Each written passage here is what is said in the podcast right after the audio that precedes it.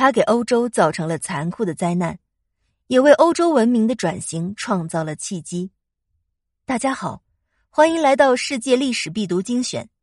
今天为大家带来《黑死病终结了中世纪》第一集，播讲微风拂细柳。本期素材来自全历史，本节目由手艺人工作室出品。十四世纪四十年代。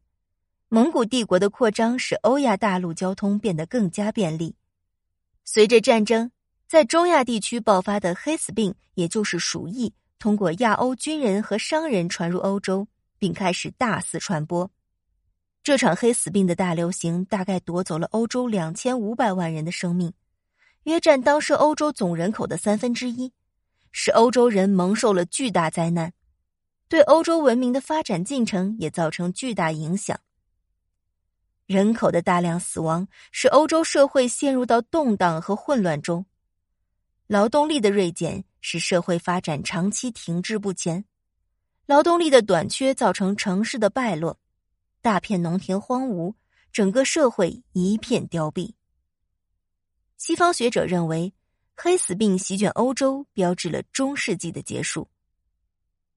黑死病对中世纪欧洲社会的经济、政治。文化、宗教、科技等方面造成了剧烈的冲击，同时，它也为欧洲社会转型和发展创造了一个契机，在不经意间打破了欧洲教会的专制地位，许多人开始信奉科学胜过信奉上帝，间接推动了科学技术的发展，教育和卫生防疫制度的进步，使欧洲社会从暗无天日的中世纪转而走向了文艺复兴。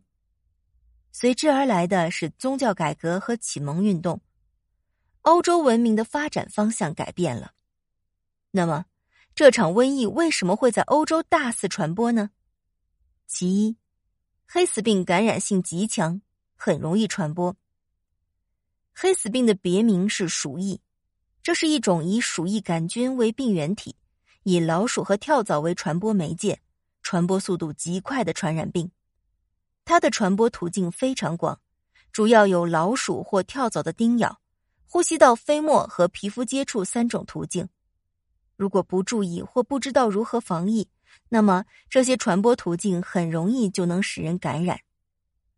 其二，当时的人们对黑死病的传染机制认识不足，对黑死病的防疫能力低下。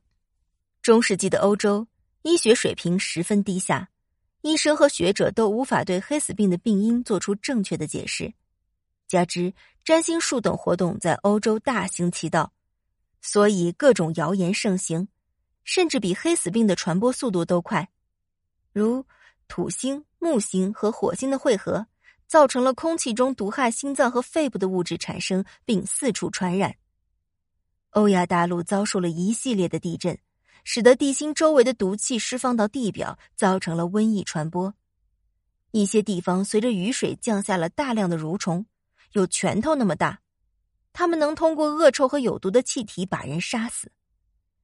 犹太人接受总部命令，在欧洲人饮用的井水里投毒，导致欧洲人集体感染。